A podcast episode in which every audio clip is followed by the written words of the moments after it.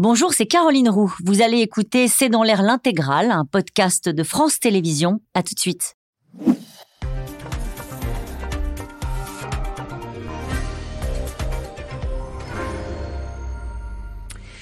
Bonsoir à toutes et à tous. Nous attendons vos questions SMS, Internet et réseaux sociaux pour alimenter notre discussion. Ce sont des actualités qui renvoient Marine Le Pen à une image qu'elle aimerait bien faire oublier. La patronne du RN se retrouve contrainte de se justifier sur une manifestation polémique de militants d'extrême droite du GUD euh, samedi à Paris, obligée encore euh, de prendre ses distances avec un ancien du front qui a saccagé une œuvre d'art polémique au palais de Tokyo. Un tableau jugé pédopornographique par une députée de Marine Le Pen. La défense des valeurs, le combat contre le wokisme est devenu le nouveau cheval de bataille du Rassemblement national, alors que Marine Le Pen avait axé euh, son discours depuis des années sur euh, le pouvoir d'achat, sur la France des oubliés. La candidate à la présidentielle conteste une idéologie, je cite, de la négation de nos repères et de nos valeurs. Alors pourquoi ce changement de stratégie? Le wokisme gagne-t-il du terrain en France? Et d'ailleurs, comment le définir? Marine Le Pen, la nouvelle croisade c'est le titre de cette émission. Avec nous pour euh, en parler ce soir, Pascal Perrino. Vous êtes politologue, professeur des universités à Sciences Po. Vous enseignez euh, par ailleurs à la New York University. Je rappelle votre que sais-je sur le populisme. Louis euh, Osalter, vous êtes journaliste politique à Marianne. Vous suivez notamment le Rassemblement national depuis des années. Je rappelle votre livre Marion Maréchal, la forteresse de la droite, publié aux éditions du Rocher. Avec nous ce soir, Raphaël Baquet. Vous êtes grand reporter au journal Le Monde. Enfin, Frédéric Dabi, vous êtes euh, directeur général opinion de l'Institut de sondage IFOP. Je rappelle votre livre La fracture, comment la jeunesse aujourd'hui fait sécession aux éditions Les Arènes. Bonsoir à tous les quatre. Merci de participer à ce C'est dans l'air en direct. Nous allons commencer cette émission sur cette manifestation du GUD. Alors je le disais, Marine Le Pen a pris ses distances, même si on va en parler, deux anciens trésoriers d'un groupuscule euh, qu'elle avait euh, formé elle-même ont été identifiés. Euh, c'est quoi cette manifestation du GUD? Qu'est-ce que le GUD Peut-être avec vous, lui Oui, alors le GUD, c'est ce mouvement qui est né dans, le siège de mai 68, d'ailleurs, évidemment en réaction aux, événements euh, de l'époque, un groupuscule euh, d'extrême droite qui était adepte des, actions coup de poing. Il s'est autodissous en fait au milieu des années 2000, mais ce qui est important de comprendre, c'est pas tant le GUD en lui-même que toute cette atmosphère, cette nébuleuse de groupuscules qui sont dissous, euh, euh, bon an, mal an, et qui se reconstituent. Donc aujourd'hui, les, euh, les, groupuscules récemment dissous s'appelaient plutôt les OAF Paris, s'appelaient le Bastion Social, mais peu importe, on parle finalement de la même nébuleuse. Et cette manifestation qui a lieu tous les ans. Elle vise à commémorer la mort, dans une manifestation interdite d'ailleurs, d'un militant en 1994. et donc le, là, c'était le 7 mai en l'occurrence. La, la, jeunesse les jeunesses euh, nationalistes se réunissent, font une manifestation euh, à Paris en commémoration de ça. Alors, ce sont, euh, dit Jean-Yves Camus, un spécialiste de l'extrême droite, ce sont clairement des fascistes qui ont une détestation de la démocratie, des médias, de l'ensemble des minorités, et ils défilent à Paris. Raphaël Baquet.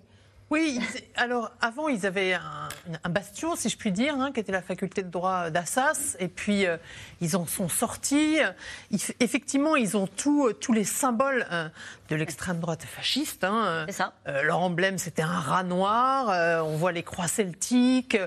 On les voit assez souvent lever le bras, exactement comme les fascistes et les nazis. et c'est vrai que ils ont toujours été quand même groupusculaires, en vérité. Il y a combien de personnes qui manifestent Qui manifestent, c'est quoi C'est quelques centaines. Quelques centaines. Quelques centaines. La police dit qu'ils étaient 700. Bon, généralement, ils sont 200 à tout casser. Donc, ils ont toujours été groupusculaires, mais évidemment, tout ce qu'ils revendiquent est euh, ce que l'extrême droite euh, de Marine Le Pen, en tout cas, essaye mmh. d'oublier, c'est-à-dire toute cette filiation avec euh, avec les néo-nazis, euh, avec les fascistes européens.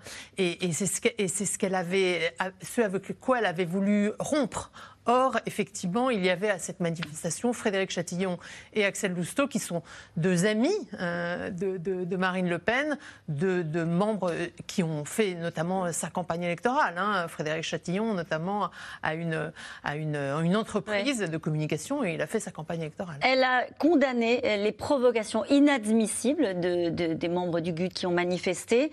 Et elle a dit la loi existe, il est interdit de manifester le visage caché. Elle a l'air de laisser comprendre, Marine Le Pen, qu'il y a eu une erreur et que cette manifestation n'aurait pas dû avoir lieu, Pascal mhm. Perrineau. En effet, les propos euh, de Marine Le Pen sont assez euh, sévères. D'ailleurs, elle revendique une sévérité que n'aurait pas le gouvernement.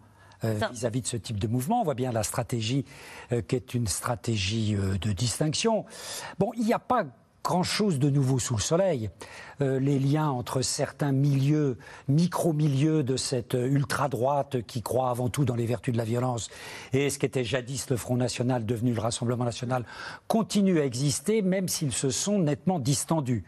Euh, je crois qu'il aurait été tout à fait surprenant que son père, Jean-Marie Le Pen, utilise des termes aussi durs pour condamner ce type de manifestation. Ce qui montre qu'il y, a, il y a une évolution. Les choses euh, là-dessus euh, là-dessus euh, ont bougé. Et comme d'habitude, les grandes forces qui cherchent à rentrer dans le système, c'était le cas jadis avec le Parti communiste à gauche, c'est le cas pour le Rassemblement national ici, se nourrissent parfois d'hommes et de femmes qui viennent véritablement des formes extrêmes et qui ont cru ou qui croient encore aux vertus de la violence pour changer les rapports de force politiques ce qui est le cas de manière explicite mm. euh, du GUD, même si la manifestation n'a pas dégénéré en, violence. On sait très bien que ce qui distingue, au fond, l'ultra-droite de la droite euh, extrême que représente euh, Marine Le Pen, c'est cette légitimité que l'on accorde à la violence. Mhm. C'est très clair au GUD. On ne peut pas dire que le Rassemblement national euh, préconise la violence. Pascal Perrineau a la raison de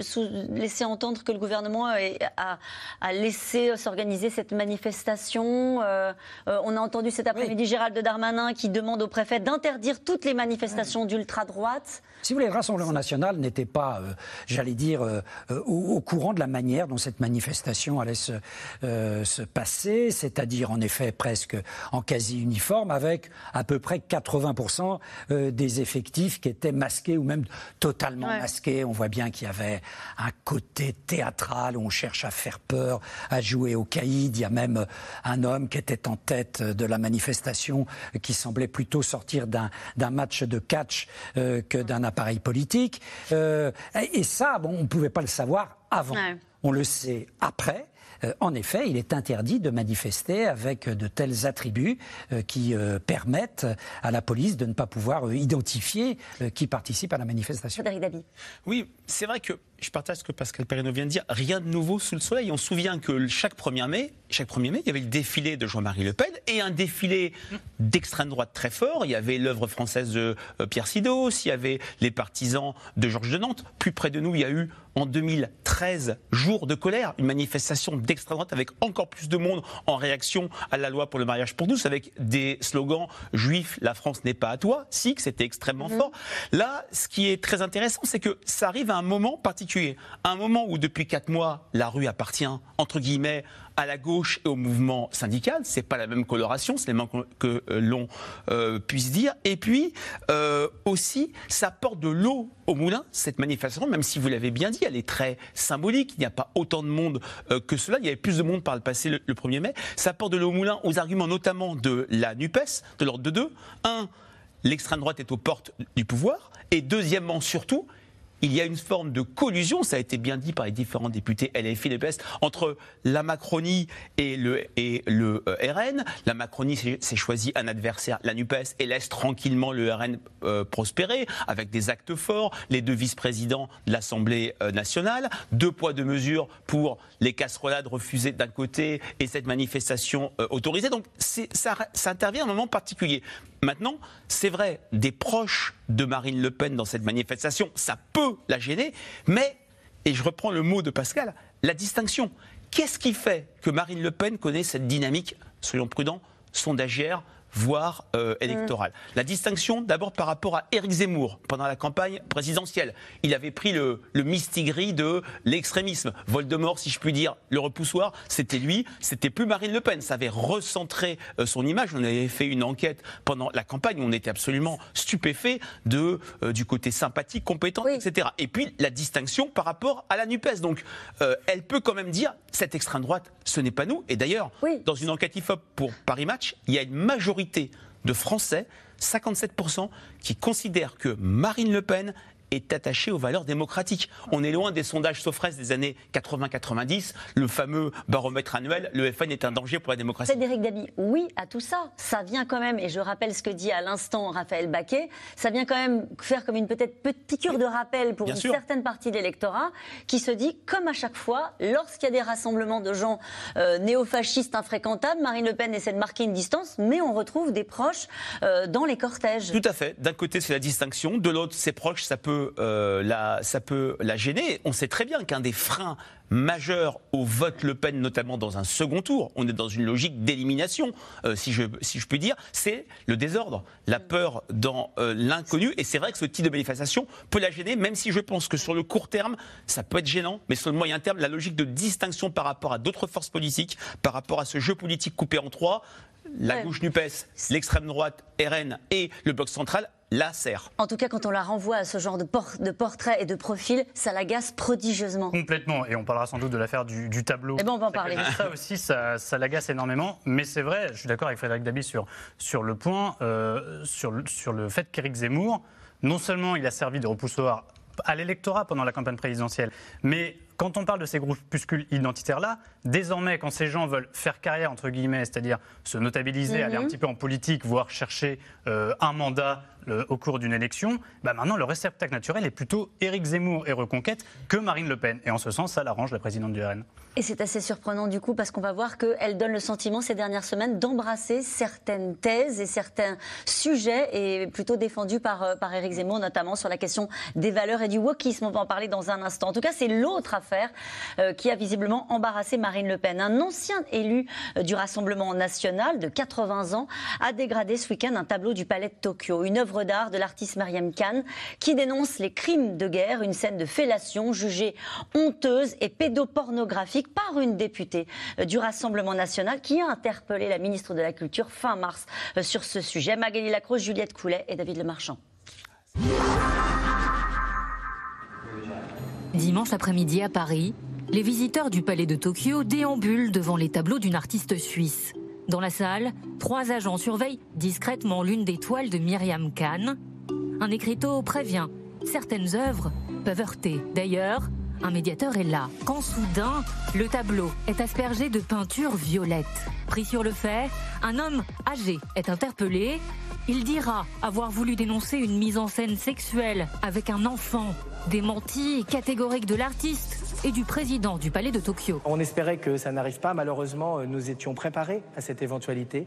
Nous étions préparés parce que, euh, eh bien, euh, depuis le début de cette polémique, qui a été beaucoup entretenue aussi par les réseaux sociaux, principalement d'ailleurs par non pas le public qui venait voir l'exposition, mais un public extérieur qui avait parfois et souvent décontextualisé l'œuvre, qui ne représente pas un enfant, représente deux adultes, est une dénonciation des crimes de guerre suite au massacre de Boucha en Ukraine. Donc c'est une qui euh, n'est pas dans l'apologie de la violence, mais une artiste qui dénonce la violence et notamment euh, l'utilisation de la sexualité comme arme de guerre. Mais l'histoire est loin d'en rester là. Le lendemain, juste avant les cérémonies du 8 mai, le chef de l'État en personne réagit. En ce 8 mai où nous célébrons la victoire de la liberté, je condamne l'acte de vandalisme commis hier au palais de Tokyo. S'en prendre à une œuvre, c'est attenter à nos valeurs. Bien des semaines avant sa dégradation, le tableau de Myriam Khan avait fait l'objet d'accusations violentes, notamment venues du Rassemblement national, mises en scène sur les réseaux sociaux. En tant que membre de la délégation des droits des enfants, je demande solennellement à la ministre de la Culture que ce tableau soit décroché. Jusque dans l'hémicycle, l'interprétation du tableau devenant l'occasion d'une passe d'armes, pas très artistique, mais véritablement politique.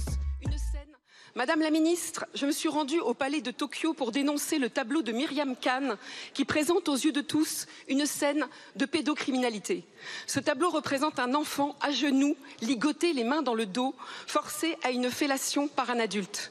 Rien ne justifie l'exposition d'une telle œuvre, pas même le prétexte de la dénonciation des crimes de guerre. Madame la députée Parmentier, ne mélangeons pas tout.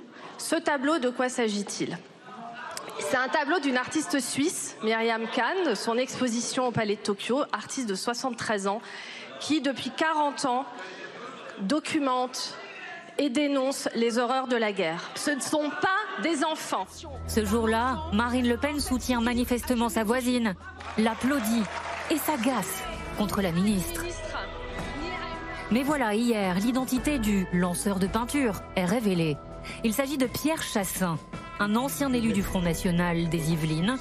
La ministre de la Culture fait alors le lien entre les coups d'éclat du RN contre le tableau et la dégradation faite dimanche par un ancien du parti. Décidément, Marine Le Pen, rien n'a changé depuis le Front National. Réponse ce matin à la radio, Marine Le Pen décline toute responsabilité et entend dépolitiser l'affaire du tableau. Quand, avons-nous euh, empêché la, liberté euh, euh, d'expression artistique? Et quand avons-nous empêché... Bah, à travers, à travers ce geste, quoi. Non, mais pardon, non, non, non, non, excusez-moi. on est encore dans une république hmm. où vous ne pouvez pas être tenu responsable d'un fait individuel de quelqu'un qui, il y a huit ans, a été conseiller municipal. Vous voyez, non, ça, c'est pas possible et qui n'est plus d'ailleurs, euh, au moment où je vous parle, au Rassemblement national depuis une paire d'années. Prendre de la hauteur avec les anciens FN, mais aussi avec d'anciens amis. Surtout, ne lui parlez pas de ceux qui sont venus manifester ce week-end à Paris avec le GUD et l'ultra-droite il y a deux de vos proches euh, euh, qui étaient lors d'une manifestation de plusieurs centaines mais non, de militants. Mais ce ne sont pas mes proches. Ce ne sont pas des proches. En République, on ne manifeste pas masqué et en uniforme. Voilà. Cet après-midi, le ministre de l'Intérieur demande l'interdiction de toutes les manifestations d'ultra-droite. Et au palais de Tokyo, le fameux tableau restera jusqu'à la fin de l'exposition à la mi-mai, avec ses traces mauves qui ont rendu cette toile plus politique, médiatique et sans doute plus cotée que jamais. Nous allons revenir sur euh, évidemment l'affaire du tableau, mais juste euh, un, mot avec vous encore, Raphaël Baquet. Elle dit ce ne sont pas des proches qui étaient dans cette manif. Mais si, Frédéric Chatillon est un proche, hein. bien sûr que si. Il a d'ailleurs, on le retrouve dans les financements tout à fait légaux de, sa campagne électorale. Hein. Il, a, il a une entreprise de communication et il a, il a assuré les campagnes présidentielles de Marine, de Marine Le Pen. C'est pas seulement un ami d'enfance, hein. enfin d'enfance ou de jeunesse, c'est un proche. Oui. Louis Salter? Euh, Axel Lousteau, qui était dans la manifestation, a été trésorier du, micro-parti Jeanne donc de, Marine Le Pen. Et c'est quelqu'un qui euh, gravite depuis longtemps euh, dans, cet écosystème-là et qui n'en est pas d'ailleurs à son premier. Là, en l'occurrence, à la manifestation, je ne sais pas. Visiblement, des journalistes ont été un petit peu molestés, donc, mais je ne crois pas que ce soit de son fait. Il s'est déjà fait remarquer par des propos violents en marge de manifestation. Je crois que c'était à l'époque du, mariage homosexuel. Alors, il y en a une qui est une proche de Marine Le Pen, et c'était très bien montré dans ce reportage de Magali Lacrose. c'est Caroline Parmentier qui vient se filmer à côté du tableau, euh, qui est une proche de Marine Le Pen, puisqu'elle était même son attachée de presse pendant euh, des années avant d'être euh, députée. Tout à fait. Et je crois que l'histoire de l'arroseur arrosé, elle est vraiment là, là pour le coup. autant les groupuscules, les gens qui défilaient, bon, la plupart ne, ne, gravitent pas dans l'écosystème du RN, tout simplement parce que le RN n'en veut pas et tient énormément à faire le ménage dans ses fédérations. Ça fait des années que ça dure, même si c'est pas toujours très bien fait. là, en l'occurrence, en fait, si on connaît l'existence de ce tableau au Palais de Tokyo, auquel personne s'était intéressé, c'est euh, du fait de l'intervention de Caroline Parmentier, donc ancienne attachée de presse de Marine Le Pen, effectivement proche, c'est-à-dire que pendant sa campagne, elle faisait partie d'un petit commando qu'avait bâti Marine Le Pen et qui euh, participait directement à ses côtés à la campagne présidentielle. Elle en a d'ailleurs été récompensée par une investiture euh, favorable qui lui a permis d'être élue députée. Et c'est à travers cette vidéo qu'elle a porté dans le débat public cette histoire de tableau. Donc on, comprend l'agacement de Marine Le Pen à la radio ce matin, parce que non seulement c'est une de ses députées qui lance le sujet dans le débat, mais c'est un ancien du Rassemblement national euh, qui va le vandaliser euh, par ailleurs. Donc, Et elle a condamné le fait que ce tableau soit vandalisé. Oui, tout à fait. Alors, euh, ça, c'est la ligne du, Rassemblement national en général, mais parce qu'en général, il commande des affaires qui ne, concernent pas ses propres membres ou anciens membres qui ont vandalisé des tableaux, donc en expliquant qu'ils sont contre la censure, pour la liberté d'expression, etc. Là aussi, il y a un malaise du coup qui se pose. Pascal Perrineau. Oui, je crois que là-dessus, il faut être tout de même un peu nuancé. Parce que, euh, en effet, elle a condamné euh, ce jet de peinture qui vient d'un ancien militant du mm. FN. Je ne sais pas s'il est encore au FN ou non. Il n'y est plus. Euh, voilà. mais en effet, on n'est pas responsable de, tout ce que les conseillers municipaux de votre mouvement, il y a huit ans, mm. peuvent faire. Caroline Parmentier appelle au décrochage du tableau. Elle n'appelle pas au saccage. Hein, euh, qui, a été, euh, qui a été effectué. Et d'ailleurs, on voit que c'est pas de la part de Caroline Parmentier uniquement que le problème est venu, parce que la direction du musée d'art moderne a mis un panonceau à l'entrée de la salle en disant euh, voilà, certains tableaux peuvent choquer, etc. Madame Parmentier, apparemment, euh, a été euh, choquée comme d'autres. Là où elle allait un peu loin, c'est de demander dans un musée, quel musée d'art moderne de Paris, de décrocher ce tableau, ce qui montre voilà, une certaine sensibilité, parce que rien ne l'oblige de s'exposer au spectacle qu'elle estime, peut-être à juste titre, insoutenable de ce tableau que je n'ai pas vu. Hein. Donc, il, faut, il faut être prudent. C'est pas Marine Le Pen ou l'attaché de presse de Marine Le Pen. Qui a appelé au saccage du tableau. Qui a appelé au saccage du tableau. Hein. Mm. Euh, mais cela traduit, mais on va l'aborder dans les minutes qui viennent, euh, cela traduit une certaine conception Hein, euh, de la culture et de la culture légitime euh, dans ce parti qu'est le Rassemblement national. Mhm. Frédéric Dabi, cette question, pardonnez-moi, cette question de Catherine, le presque sans faute de Marine Le Pen dans sa réhabilitation du RN va-t-il voler en éclats après les frasques de ce week-end? Alors, voler en éclats, ça me paraît exagéré, mhm. mais c'est vrai que ça peut créer une mauvaise petite musique. On est à 4 ans d'élection présidentielle. il faut, pour Marine Le Pen, elle n'a pas un problème de premier tour, elle a un problème de second tour, convaincre 50% des Français plus une voix. Il y a des catégories qui peuvent être sensibles à ce discours euh, conservateur euh, sur l'art. N'oublions pas qu'il y a des, catégories où le RN, et c'est les seuls, reste faible. Les cadres supérieurs, les professions intellectuelles euh, supérieures. Ça peut aussi réactiver l'image d'un vieux FN. 95, 3-4 villes gagnées, notamment Toulon, Marignane. L'opinion avait été frappée dès l'été 95, ou à la rentrée, je crois, par l'épuration de certains livres, certaines revues, certains hebdomadaires dans les différentes bibliothèques. Mais il faut quand même savoir raison garder. Moi, je trouve que c'est intéressant de constater à quel point la structure du vote RN, du vote Le Pen, qu'on est dans une logique d'attention de vote.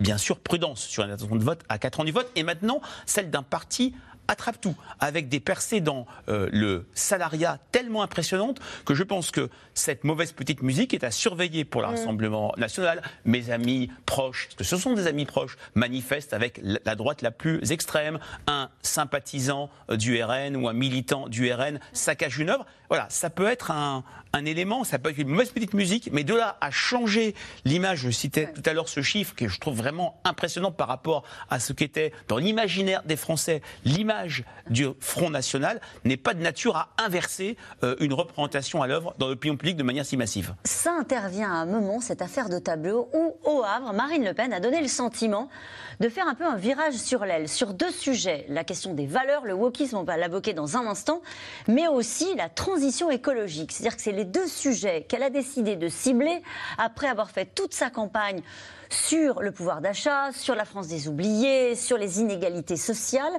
Euh, elle donne l'impression de, changer de stratégie. Alors, si on parle de, elle parle de la transition écologique avec l'écologie punitive, le fait qu'on oblige les gens à, prendre des voitures électriques, etc. Et elle parle de la transition civilisationnelle.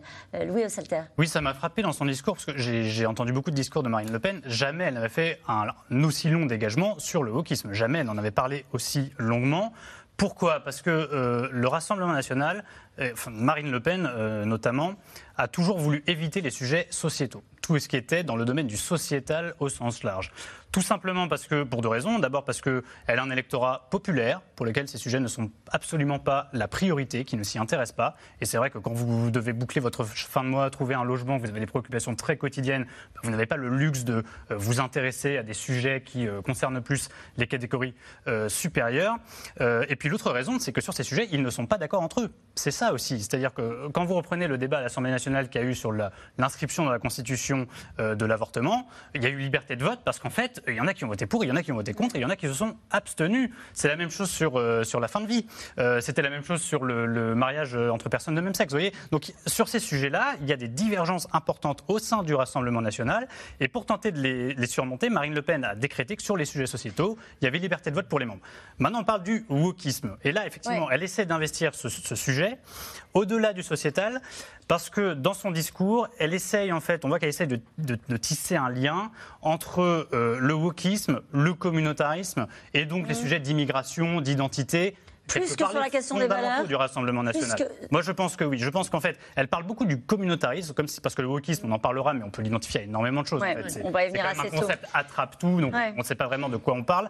Mais elle le lit beaucoup au communautarisme, donc elle le lit quand même avec le discours traditionnel, qui est toujours le discours du Rassemblement national, à mon avis, principal moteur de vote, qui est. On va, on va y venir, je vous assure, sur vraiment qu'est-ce que le wokisme et, comment est-ce que le, Rassemblement national peut s'y retrouver ou pas. Ce qui est assez incompréhensible, c'est qu'elle change de stratégie alors que ça semblait lui réussir plutôt bien, donnant le sentiment de, de vouloir aller chasser sur les terres d'Éric Zemmour? Oui. Mais je crois que, si vous voulez, il y a pour Marine Le Pen, comme l'a dit tout à l'heure Frédéric Dabi, un problème dans les perspectives d'un second tour qui, cette fois-ci, serait gagnant pour elle. Mmh. Euh, il faut qu'elle mette en œuvre une stratégie d'élargissement. Et d'élargissement tous azimuts d'élargissement, d'abord par rapport à cette concurrence qu'elle a largement réduite, euh, qui est celle de Reconquête.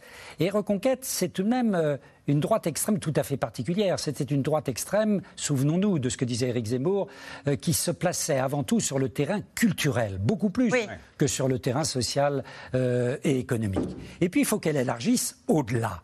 Dans une France que certains appellent euh, la France tranquille, la France d'en bas, la France du bon sens, la France qui trouve que tout de même certains changements sociaux et culturels vont trop loin vont trop mm. loin. Et euh, ça pose la question, euh, en effet, du wokisme. Et là-dessus, son diagnostic n'est pas tout à fait absurde.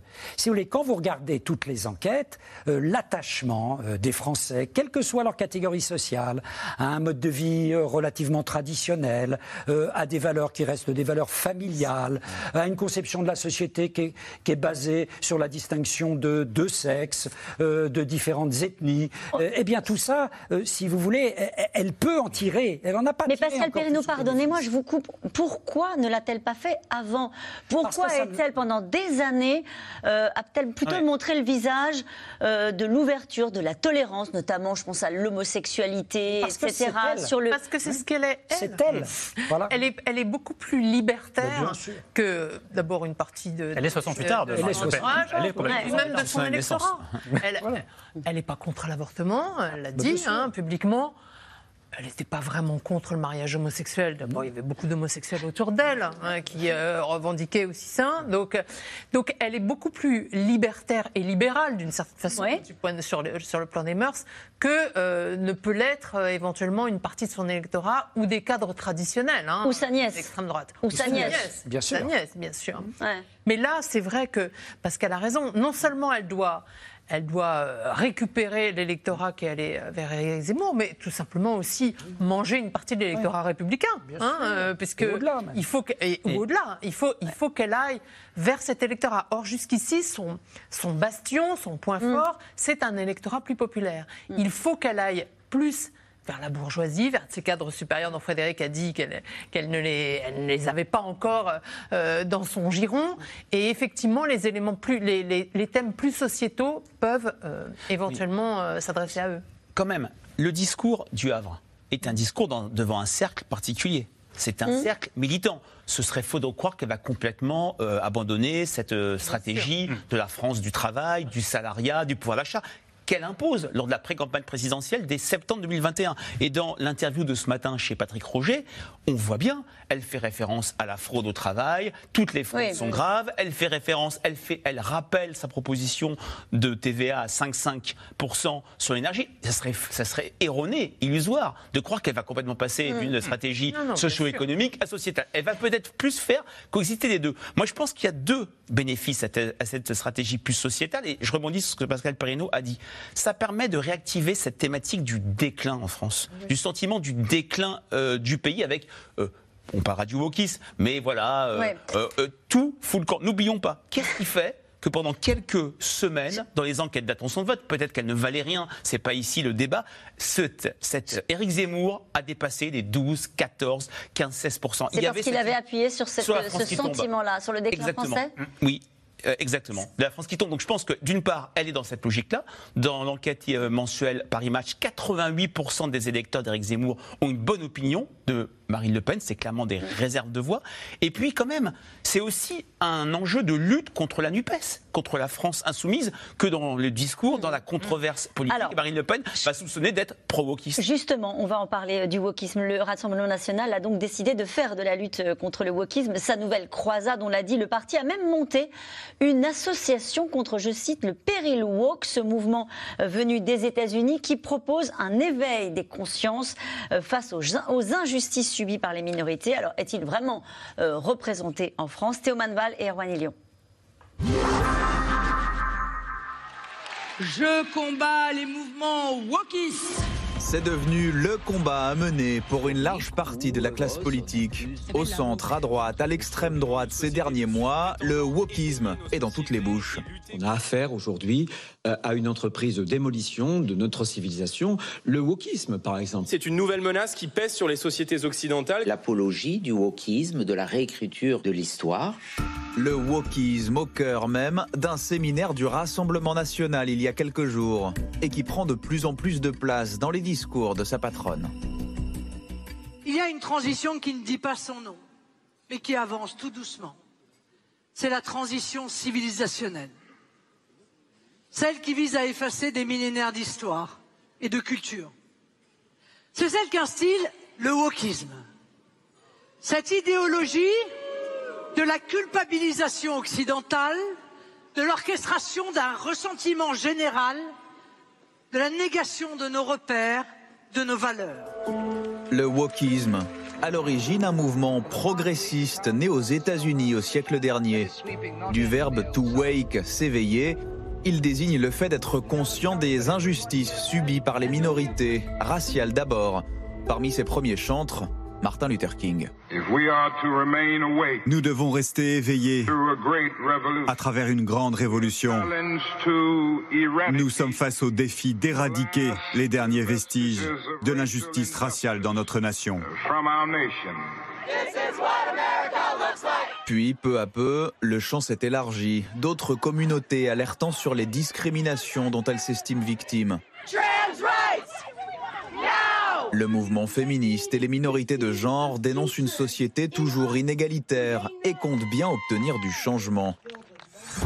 Après la vague MeToo, de nombreux hommes puissants, condamnés ou accusés de violences sexuelles sont soudainement bannis du monde du cinéma. Quand dans plusieurs États américains, les statuts d'anciens dirigeants esclavagistes sont déboulonnés, comme ici, en Virginie. Cette statue a été érigée pour manifester la suprématie de l'homme blanc dans tous les aspects de la vie. Et le fait qu'elle soit déboulonnée efface cette tâche sur l'histoire de l'Amérique. Effacer les traces d'une domination passée, cela aussi porte un nom venu d'outre-Atlantique, la cancel culture, dont certains s'alarment de l'arrivée en France. En 2020, la statue de Colbert, initiateur du Code noir sur l'esclavage, est aspergée de faux sang devant l'Assemblée nationale par un collectif de militants antiracistes puisque Colbert disait que les Noirs n'étaient pas des êtres humains, et l'Assemblée nationale, en cautionnant sa présence en tant que statut aujourd'hui, et donc l'État français, est en train de nous dire tout bas que nous ne sommes pas des êtres humains, et c'est cette question que nous voulons régler. Un an avant, c'est une conférence de la philosophe Sylviane Agazinski qui est annulée à Bordeaux. Plusieurs associations dénonçant son opposition à la PMA pour toutes les femmes. La défense des minorités accusée de virer au sectarisme par le ministre de l'Éducation de l'époque qui en fait son cheval de bataille. Qu'est-ce qui menace la République oh, Il y a beaucoup de choses. Il y a beaucoup, de forces de fragmentation. Je les appelle ainsi parce qu'on voit des gens qui cherchent à diviser sur le, sujet, notamment de vouloir s'intéresser tant que ça à la race, euh, de s'intéresser tant que ça euh, aux identités morcelées, à opposer les gens en fonction de ça. C'est évidemment ce que nous rejetons. Aujourd'hui, le camp woke conserve en tout cas une égérie dans la classe politique française. L'écoféministe Sandrine Rousseau en fait le marqueur de ses prises de parole. Tout notre système sociétal est fondé sur ce triptyque. Nous prenons, nous utilisons et nous jetons. Nous prenons, nous utilisons et nous jetons le corps des femmes. Nous prenons, nous utilisons et nous jetons le corps des racisés. Mais au fait, le débat idéologique intéresse-t-il vraiment les Français? Il y a deux ans, selon un sondage, 14% seulement avaient entendu parler du wokisme. Visiblement, les choses changent. L'an passé, le mot est entré dans le dictionnaire. Frédéric Davy, peut-être que vous pouvez répondre à cette question qui est posée dans ce reportage. Est-ce que ça intéresse vraiment les gens? Juste avant le reportage, vous nous disiez, elle a raison d'aller sur ces thématiques-là parce qu'elle appuie sur un des leviers qui avait fait aussi émerger Éric Zemmour. Oui, tout à fait. Alors c'est vrai que ce terme wokisme est un terme attrape-tout, mais les différentes euh, les concepts identitaires affiliés à la mouvance woke progressent auprès des Français. On vient de publier une enquête auprès de salariés français pour euh, Avas Paris et on voit des progressions très fortes par rapport à une autre enquête faite en 2021 sur les études de genre, la masculinité toxique. Ça dit quelque chose euh, aux Français. Donc il y a cette l'univers, si je puis dire, les concepts autour du wokisme sont plus connus par les Français. Moi, ce qui me frappe aussi, progression de la notoriété certes, mais rejet absolument massif de l'écriture inclusive, des luttes en non-mixité. Ça a été aussi un objet euh, de controverse dans le champ euh, politique, notamment du côté euh, de la NUPES ou avant la création de la NUPES. Et le principe de cancel culture est rejeté par 94% des Français. Donc on a quand même une opinion qui est homogène, mais c'est clair que qu'est-ce que ça pèse par rapport aux questions sociales, mais c'est quelque chose qui quand même que les Français commencent à s'approprier, et, notamment ce qui conduit, euh, quand on ne respecte pas les, deux piliers du wokisme, on pourra en parler tout à l'heure, à ce principe de cancel culture, là, il y a vraiment une levée de bouclier qui transcende euh, les catégories sociales, les formations politiques, à l'exception peut-être des générations. Les jeunes sont ah les plus perméables à, cette idée, à cette idéologie, puisque pour eux, et là c'était une vraie euh, rupture par rapport aux jeunesses des années 80, qui voyaient des inégalités, qui voyaient des discriminations, mais ils ne les voyaient pas comme systémiques. Ils avaient encore confiance en l'État. C'était SOS raciste, c'était euh, touche pas à mon pote. L'État avait encore un crédit de confiance pour gérer et réduire ces inégalités. Ce n'est plus le cas. L'État devient l'ennemi puisque l'État est vu comme oppresseur. Une petite mm. majorité de jeunes considèrent que l'État est un État raciste. Donc elle s'empare en fait d'un faux débat d'un débat qui n'existe pas réellement euh, en France, qui émerge, vous l'avez expliqué, euh, mais qui est rejeté globalement par les Français, qui ne crée pas un débat et un clivage au sein de la classe politique il y a française. dans la jeunesse réelle. il y a un clivage entre élite et peuple. Parce que c'est un débat qui, dans les élites journalistiques, intellectuelles, universitaires, etc., fait florès. Hein, euh, l'université aujourd'hui est envahie. Hein, par des problématiques work, comme aux États-Unis. Ça veut dire quoi? L'université est envahie de problématiques work. ça veut dire quoi? Je, précise que vous enseignez aussi à New York. Oui, hein, donc ah bah là, aux États-Unis, je constate depuis de très nombreuses années l'invasion, réelle, qui d'ailleurs a quelque chose à voir avec la victoire de Trump. Parce que beaucoup d'Américains se disaient mais qu'est-ce qui se passe dans nos universités? Ils sont devenus ils, vraiment, ils sont devenus marteaux, quoi. Hein euh, c'est pas notre monde. Et euh, Trump a beaucoup joué, comment dire, de l'exaspération de ce qu'on appelle aux États-Unis les petits blancs contre ce j'allais dire, ces jeux internes aux élites intellectuelles. Mais il joue à quoi? Qu'est-ce qui se passe dans les facs françaises et, les facs américaines? Euh, il joue à mettre en avant toute une série de critères le genre, on ne parle plus de mmh. sexe, et il n'y a plus deux sexes, il y a cinq ou six genres, et ça se traduit très concrètement à l'université américaine. Voilà, vous ne pouvez pas simplement dire est-ce que vous êtes un homme ou est-ce que vous êtes une femme. Hein? Il y a la catégorie neutre, euh, il y a la catégorie trans, euh, il y a la catégorie bi, euh, bon, mmh. il y a la catégorie queer, hein, les LGBT. Et à chaque fois, on rajoute une catégorie. C'est-à-dire que maintenant, on arrive à six ou sept genres. Et quand vous vous adressez, par exemple, à un étudiant euh, américain, vous avez l'impression, par exemple, euh, que c'est un jeune homme, vous lui demandez est-ce que vous voulez que j'utilise i, euh, il ou she, elle, si l'individu se sent féminin. Donc on met il faut lui demander avant de lui parler. Voilà, par exemple, je m'appelle Marc, mais si je mets she, ben voilà, il faut s'adresser à lui comme si c'était une jeune femme. Donc ça, ça, ça ne se produit pas en France, Pascal Ça commence. Ça commence, ça commence avec les YEL, avec l'utilisation de l'écriture inclusive, avec la formation euh, de lobbies qui interdisent dans le milieu universitaire. Euh, par exemple, on l'a vu avec Madame Agazinski, euh, on l'a vu avec Finkelkraut à Paris. Enfin, on le voit maintenant tout à fait, tout à fait régulièrement. Jean-Michel Blanquer disait le wokisme est une forme d'obscurantisme. Oui, c'est une forme d'obscurantisme parce que vous avez le retour à des identités, par exemple comme la race. On croyait que cette notion de race avait disparu. Pas du du tout. Ça revient sur une nouvelle forme, les raciser. Et on enferme les gens dans leur communauté d'appartenance, définie par leur comportement sexuel, euh, définie euh, par leur euh, ethnie réelle. Parce qu'ils disent qu'ils sont enfermés de fait dans, cette, dans cette race. Mais vous voyez, quand vous faites des réunions, par exemple, interdites aux hommes ou interdites aux blancs, est-ce que vous êtes dans une stratégie d'exclusion tout à fait préoccupante au nom de critères qui sont le sexe ou le genre ou, ou, la race.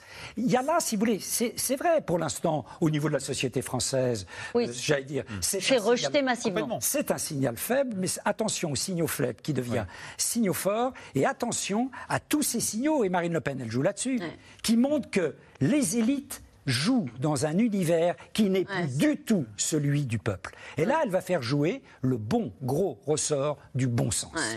Raphaël Baquet. Le problème, c'est que c'est quand même une ligne de crête compliquée. Car en réalité, oui, il y a des excès que, mhm. dont Pascal vient de parler, et notamment dans certaines universités ou à Sciences Po, ou dans, quelques, écoles élitistes, hein, et encore que c'est minoritaire. Et puis, il y a un mouvement de fond qui, là, au contraire, est dans la société. Car le mouvement MeToo, par exemple, tout simplement parce que c'est un progrès pour la moitié de la population, est parfaitement accepté.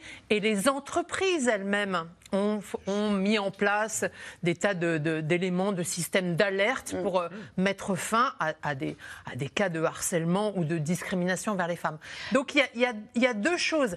Il y a ce qui relève d'un progrès pour les femmes ou pour euh, les, gens d'origine immigrée, par exemple. Hein. Il y a un progrès, il y a, une forme de discrimination positive ou d'attention mm. en, termes de recrutement.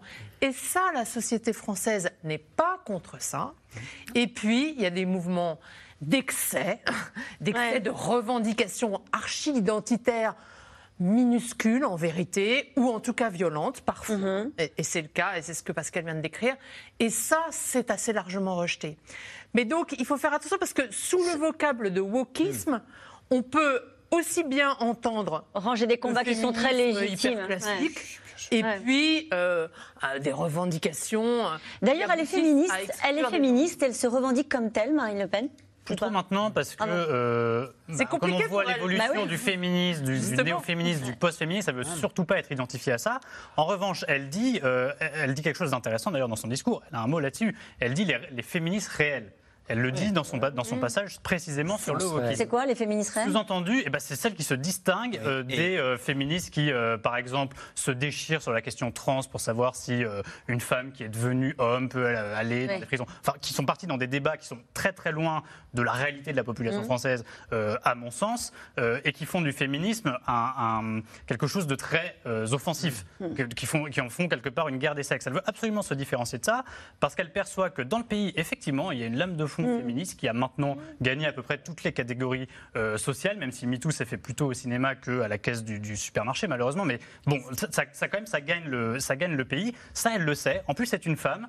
Euh, les femmes sont minoritaires en politique. Euh, alors elles jouent pas d'une féminité en tant que telle, mais elles jouent quand même d'un de, d'un certain féminisme du bon sens. Je pense qu'effectivement, elle, elle, emploierait, elle emploierait ce terme-là. Y, compris sur la façon dont elle a conduit sa vie personnelle.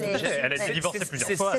C'est sa première prise de parole au congrès de Lyon en 2011. Vous vous en souvenez Elle se mm. présente comme une femme, une femme divorcée, mm. séparée, qui a élevé seule ses enfants et elle a elle l'a réactivé à plusieurs reprises. 2022, c'était, je crois, à Reims, où elle est sortie de son discours. Elle a déambulé sur scène lors d'un meeting. Je crois que c'était à Reims ou à Strasbourg. J'ai plus. La... Je crois que c'était à Reims. Et elle recommence à se, à, montrer ce féminisme du bon sens face au féminisme repoussoir, celui euh, de Sandrine Rousseau, et celui du féminisme qui apparaît déraisonnable avec cette, avec cette idée, qui est partagée presque par une minorité de jeunes. La fameuse phrase Je comprends les femmes qui déclarent détester les hommes, l'idée de systématisme, racisme mm. systémique, discrimination systémique, c'est ça la ligne de crête entre la lutte classique contre les inégalités et ce wokisme. Mais qui se revendique aujourd'hui du wokisme Est-ce que c'est pas une façon justement de jeter le discrédit que de dire euh, je, je, je suis woke à tel point que, y compris Sandrine Rousseau, dans certaines déclarations que, que j'ai que j'ai pu lire en préparant cette émission, dit c'est pas le sujet. Oui, mais c'est la vraie difficulté de ce débat, c'est que le terme de woke est employé un, un mot essentiellement par les anti-woke. C'est ça. Voilà. Déjà, ça c'est clair. Il est employé essentiellement par les anti-woke et quelque part ça arrange Marine Le Pen. Moi je suis d'accord avec Pascal Perrineau sur le fait qu'elle active un, un, un, réflexe de bloc populaire. C'est d'ailleurs le Mm. terme qu'emploie le sondeur Jérôme Sainte-Marie, qui est son conseiller euh, sur l'opinion, qui fait des notes au Rassemblement national. Lui, il théorise le bloc populaire, c'est-à-dire que l'idée que euh, les catégories populaires sont acquises à Marine Le Pen et qu'en activant ce thème de l'élite euh, qui déraille, de l'élite euh, voilà. décadente, en fait, quelque part, eh ben, euh, elle peut faire appel à ce, à, à ce, à ce, euh, à ce réflexe-là dans l'électorat où elle est très forte. Je rappelle qu'elle fait une majorité. Enfin, s'il n'y a que les ouvriers et les employés qui votaient ensemble, Marine Le Pen, en France, Marine Le Pen serait. Et ça trouve un écho dans l'actualité internationale, puisqu'il y en a un qui sait très bien ça, c'est Vladimir Poutine, qu'on a parfois retrouvé dans des débats euh, aussi, si on parle ce soir de- du Rassemblement national et de Marine Le Pen. Voulons-nous que notre Russie euh, ne soit plus notre patrie, que nos enfants soient pervertis, qu'on leur dise qu'il existe d'autres genres que les hommes et les femmes? Voilà, on y est. On y est. Avec cette droite-là, Avec Orban, avec, Avec la Viktor Russie, Orban, euh, il n'est pas seul. hein, C'est un, bloc de l'Est, si je puis dire. avec l'idée quand même que ce combat-là, il est mené en première ligne aux États-Unis.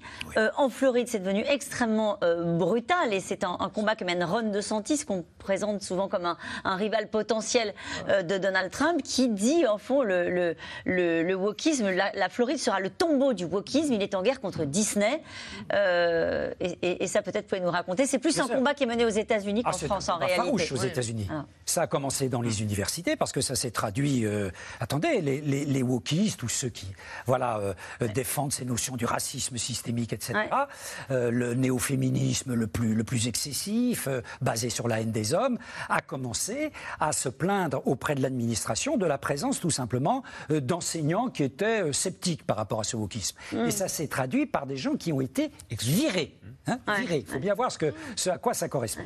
Et ensuite, en effet, ça s'est répandu aux États-Unis dans le milieu des entreprises. C'est pour ça que l'entreprise Disney, en effet, et dans les entreprises américaines aujourd'hui, euh, vous êtes soumis à toute une série euh, d'examens, de contrôles internes. Euh, euh, Moi-même, quand j'étais engagé aux États-Unis, on m'a soumis à un diversity training. Qu'est-ce qu'on vous a demandé, Bah, un euh, Pascal Perrineau Un entraînement. Et vous l'avez passé, Je du coup, passé c'est- merveilleusement. Donc je suis en paix pour l'instant. Euh, voilà, c'est à gérer la diversité. Alors ça peut être la diversité raciale, la diversité Ouais. sexuelle, la diversité culturelle, etc. Et deuxième diplôme que j'ai obtenu également. de lutte Félicitations, à contre nouveau. le harassement sexuel. Vous voyez, donc tout ça se met en place dans les Tout se mélange en réalité, c'est ce Voilà, que vous disiez, parce que le deuxième Ouais, diplôme est important. Un euh, deuxième diplôme est extrêmement et même essentiel. Ouais, ouais. Alors, a-t-on besoin d'un diplôme? Bon, Ouais. ça, je- on, peut, on peut en discuter pendant extrêmement longtemps. Parfois, Euh, certains Bah besoin oui. d'une formation. Une formation, d'un diplôme, je ne sais pas. Mais en effet, d'une formation. Et voilà, je m'y suis prêté euh, tout à fait euh, benoîtement et gentiment. En tout cas, elle espère euh, récupérer euh, une partie de son parti qui est allé euh, du côté de chez Éric Zemmour. On pense, on a parlé très brièvement tout à l'heure de, de sa nièce qui est allée avant elle sur ces thématiques-là, euh, euh, Marion Maréchal, Marion Le Pen. Oui, c'est vrai qu'elle en a parlé, euh, elle en a parlé dès le début. hein, sa, sa grande campagne où elle a été très visible, 2015, les élections régionales, elle était aussi sur une identité, euh, j'ai envie de dire sudiste, hein, euh, euh, contre, euh, oui, contre euh, euh, nos traditions. On l'a bien vu aussi sur les, les crèches de Noël. C'est Ouais. une, c'est une, c'est une, c'est un courant culturel qui est très fort dans le zémourisme au sens large. Ouais. Si Marion Maréchal, comme c'est probable, sera tête de liste au numéro 2 ou 3 aux élections européennes, je pense qu'elle va beaucoup euh, activer ça. Et c'est vrai que c'est quelque chose qui peut faire écho dans un électorat très traditionnel et qui va trouver peut-être Marine Le Pen, entre guillemets, pour reprendre une phrase célèbre, un peu molle. Elle a rien à perdre à jouer cette stratégie-là Marine Le Pen, avis je ne pense pas qu'elle ait Ah. beaucoup de choses à perdre. Si elle- il ne faut pas qu'elle le fasse comme sa nièce. Parce que sa Ouais, nièce, c'est ça. Oui, Sa nièce est enfermée là-dessus. Sa nièce s'est enfermée là-dedans. Sa nièce proposait en effet qu'on retire euh, les subventions du conseil régional à tel ou tel musée euh, parce que c'était un musée qui favorisait trop l'art moderne Mm. et les fameux deux taches rouges. Elle disait comment peut-on s'ébahir devant deux taches rouges? Il y a des gens qui trouvent qu'on peut s'ébahir devant deux taches rouges. Pourquoi pas? Et pourquoi pas le mettre dans un musée? Vous voyez, bon. Euh, donc, si en effet elle adopte, mais c'est pas, c'est pas son genre véritablement. Si elle C'est- adopte c'est- cette, euh, cette Ça pose pas la question, pardon, ça ne pose pas la question de la sincérité.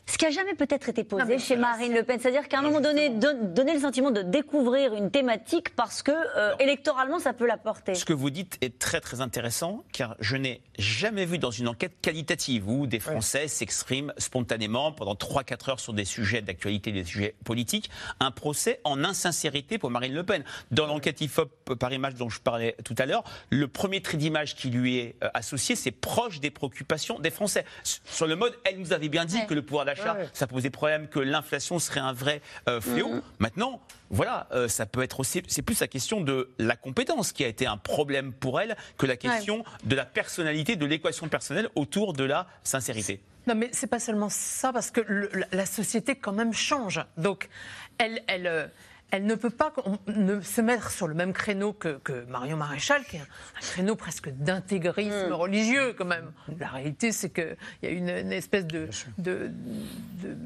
enfin, de, perte de la religion depuis déjà des années, des années, que la société a beaucoup évolué. On l'a vu là, lors de l'anniversaire du, du, mariage euh, pour tous, du mariage gay. Mm. Euh, la plupart des, des, élus de droite mm. qui avaient voté contre ont dit ah bah finalement aujourd'hui je vais pour. Donc vous voyez bien, parce qu'il la sincérité, elle se pose. Pour eux, voilà, plus que pour Marine Le Pen.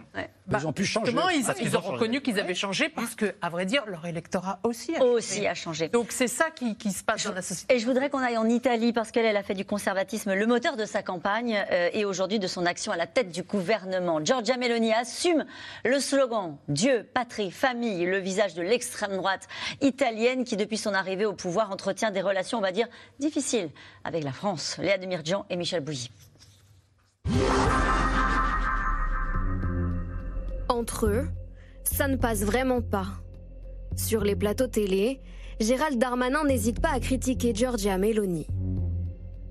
Qu'est-ce qui se passe à Menton hmm Oui, il y a un afflux de personnes euh, euh, migrantes et notamment de mineurs. Parce que Madame Meloni, c'est-à-dire le gouvernement d'extrême droite, la première ministre italienne, euh, le gouvernement d'extrême droite choisi par les amis de Madame Le Pen, est incapable de régler les problèmes migratoires sur lesquels elle a été élue.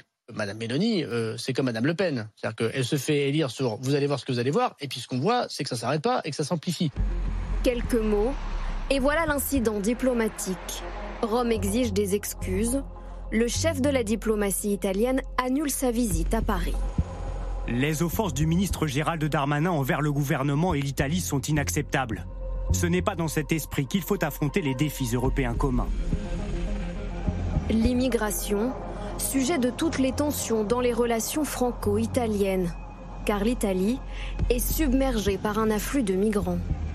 Pour Giorgia Meloni, cette crise est surtout un enjeu de politique intérieure, une question de crédibilité, elle qui a été élue sur la promesse de fermeté.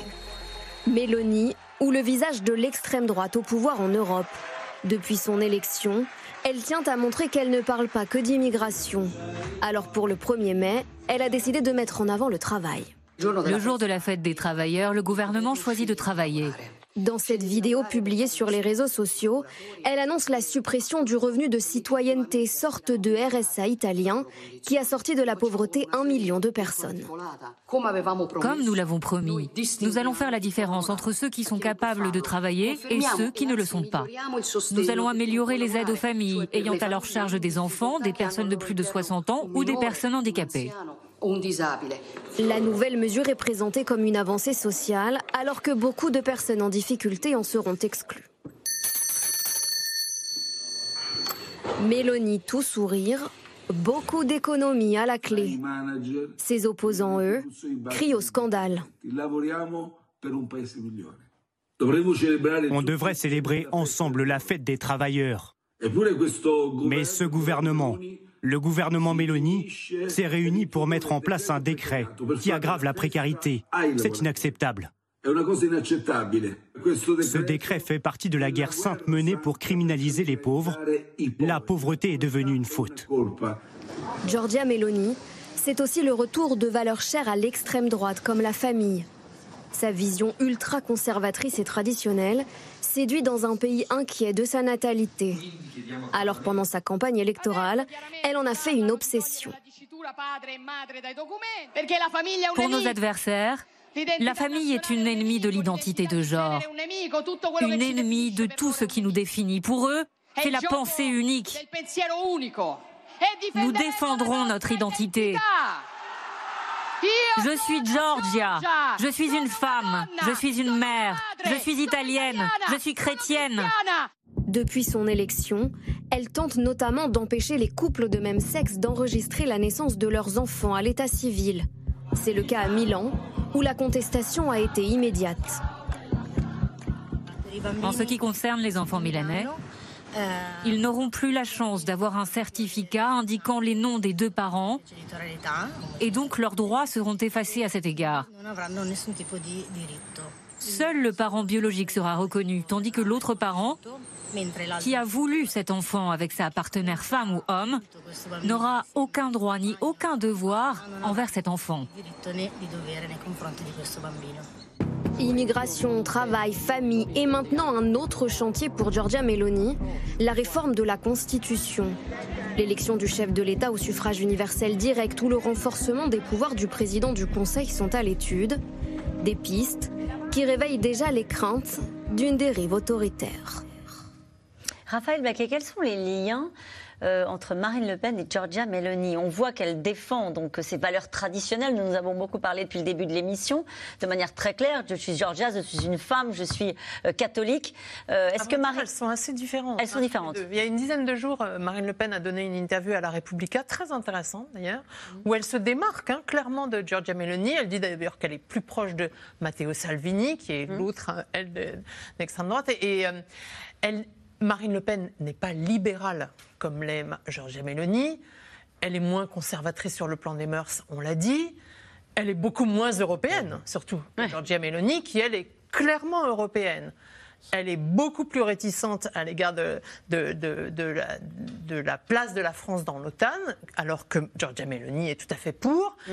Et donc, euh, vraiment, elles sont assez différentes. À vrai dire, Giorgia Meloni est plus proche de Jean-Marie Le Pen, hein, tel qu'il l'était euh, il, y a 30 ans, en fait. Il disait libéral, d'ailleurs, à l'époque. Il était libéral, bien sûr. Ou d'Éric Zemmour, aujourd'hui. Ou d'Éric Zemmour, aujourd'hui. Mm-hmm. Donc, euh, Et elle est au pouvoir, mais elle est au pouvoir, elle est arrivée elle est au pouvoir. Alors, l'Italie est un peu une oui. différente, hein, évidemment. Il y a des mouvements populistes qui sont là depuis déjà longtemps. Mais c'est vrai qu'elles sont assez différentes. Et d'ailleurs, Marine Le Pen est assez différente aussi des mouvements d'extrême droite européen, pas seulement italien. Euh, elle, elle, a toujours été euh, plus sous l'angle plus étatiste, plus mmh. social, hein, plus populaire que ne l'était. C'est pour ça qu'ils n'ont jamais réussi à s'entendre, entre parenthèses, euh, au niveau européen. on le voit euh, clairement par le. Louis Salter, euh, un mot sur la polémique avec Gérald Darmanin. On voit bien la volonté de Gérald Darmanin de dire aux Français regardez, l'extrême droite au pouvoir, ça donne ça. Et alors il essaie de, bon, en l'occurrence, il a créé une petite crise diplomatique, mais il essaie de créer ce sujet d'embarras pour le RN, qui est l'embarras de l'action politique qu'il mènerait au pouvoir. et il faut dire que en fait, Giorgia Meloni devient un sujet d'embarras euh, pour le RN, mais pas seulement pour ça. Euh, c'est en réalité à cause de cette différence de ligne. Parce que si on se remet euh, quelques mois en arrière, quand Giorgia Meloni accède au pouvoir, les responsables du Rassemblement national font des tweets pour saluer sa victoire, parce que même s'ils ont des divergences sur la ligne, bah, ça reste la, famille politique cousine en Italie. Ce sont les homologues, leurs homologues actuels en Italie. Et là, que fait Giorgia Meloni Alors que ce n'était pas tout à fait le programme qu'elle avait développé, elle va à Bruxelles avec les, dirigeants européens. Elle a absolument besoin de ce plan de relance euh, pour l'Italie des milliards d'euros euh, de la Commission européenne. Donc elle donne des gages très libéraux sur une politique, et d'ailleurs on le voit encore avec sa mesure euh, qu'elle a prise à l'occasion de la fête des, travailleurs en Italie, elle donne des gages très libéraux qui sont complètement en contradiction avec le programme que Marine Le Pen développe en mmh. France. Donc on n'est pas du tout sur le bloc populaire. Et en fait c'est pas surprenant parce qu'effectivement, Mélanie en Italie, c'est l'homologue en termes d'idéologie de Zemmour ou Marion Maréchal. Là où euh, l'homologue de Marine Le Pen était plutôt Matteo Salvini de la Ligue, qui était euh, au pouvoir euh, avant elle, mais effectivement en Italie ça va beaucoup plus vite qu'en France dans les changements de gouvernement. qui était tout aussi libéral, soutenu par les, le patronat au nord de l'Italie. Il était sur, il était sur une forme de poujadisme à l'italienne du Nord, si vous voulez, sur la Lombardie. Alors, alors il a beaucoup changé, Salvini. C'était un, régionaliste qui voulait l'indépendance de la Lombardie. Ensuite, il est devenu nationaliste parce qu'il voulait se faire élire à l'échelon national italien. Il a fait quelques compromis aussi sur la question européenne. Donc il a quand même eu beaucoup d'évolutions euh, dans ses positionnements. Mais en tout cas, que ce soit Meloni Salvini, effectivement, on n'est pas sur le bloc populaire. Mais sur extrême Marine Le Pen. Nous parlons de Marine Le Pen depuis le début de l'émission, mais peut-être faudrait-il citer aussi Jordan Bardella, qui prend parfois quelques libertés avec la ligne du parti et qui a dit le RN soutient évidemment le gouvernement de Mélanie et Salvini. Euh, il n'y a pas de dissension entre eux, ils sont raccords bah, ils sont, euh, c'est compliqué. Mélanie a sur la ligne. En fait, quand Mélanie arrive au pouvoir, c'est toujours pareil. Quand un, un, parti euh, arrive au pouvoir, même s'il est proche des idées du Rassemblement, du Rassemblement national, dans un autre pays européen, il prend ses distances avec Marine Le Pen précisément parce qu'elle n'est pas au pouvoir. Et Marine Le Pen de son côté prend un petit peu ses distances parce qu'elle s'aperçoit ah que les résultats au pouvoir et la ligne développée ne sont pas forcément les Oui, mais il y a d'ailleurs euh, le précédent de la campagne présidentielle, la pré-campagne de 2017, avec notamment Florent Philippot, sur le mode la vague arrive, tenez bon, on arrive, le Brexit, Trump élu, et on a vu comment ça s'est passé. Je pense que Marine Le Pen va rester sur un modèle français pour arriver au pouvoir avec l'idée très simple. Si Giorgia Meloni euh, échoue, si elle quitte euh, ses fonctions, ça peut, euh, si je puis dire, éroder la mm. crédibilité de la galaxie Marine Le Pen. Parce que le mantra, enfin, qu'est-ce qui fait qu'aujourd'hui Marine Le Pen apparaît aussi bien placée? Ce n'est pas une logique de contagion par rapport à des régimes européens ou dans le monde qui sont proches des idées, mais c'est une logique d'alternative. C'est une logique, on ne m'a mm. jamais euh, essayé, donnez-moi ma chance. Donc elle a vraiment, à mon avis, pas intérêt du tout à dénationaliser sa campagne, ses actes dramatiques et rester plus que jamais se descotcher de Madame Meloni. Et elle l'avait fait un peu cette erreur-là avec Donald Trump notamment. Elle avait dû rétro-pédaler à plusieurs reprises. Avec cette visite un peu, un peu pitoyable, elle avait attendu dans la Trump Tower pour finalement ne pas le voir. C'était très compliqué pour elle. Et nous revenons maintenant à vos questions. Merci d'avoir écouté C'est dans l'air. Comme vous le savez, vous pouvez désormais écouter l'intégrale, mais aussi l'invité ou vos questions à nos experts. Tous ces podcasts sont disponibles gratuitement sur toutes les plateformes de streaming audio. Et pour le replay vidéo, c'est sur France.tv, bien évidemment. À bientôt.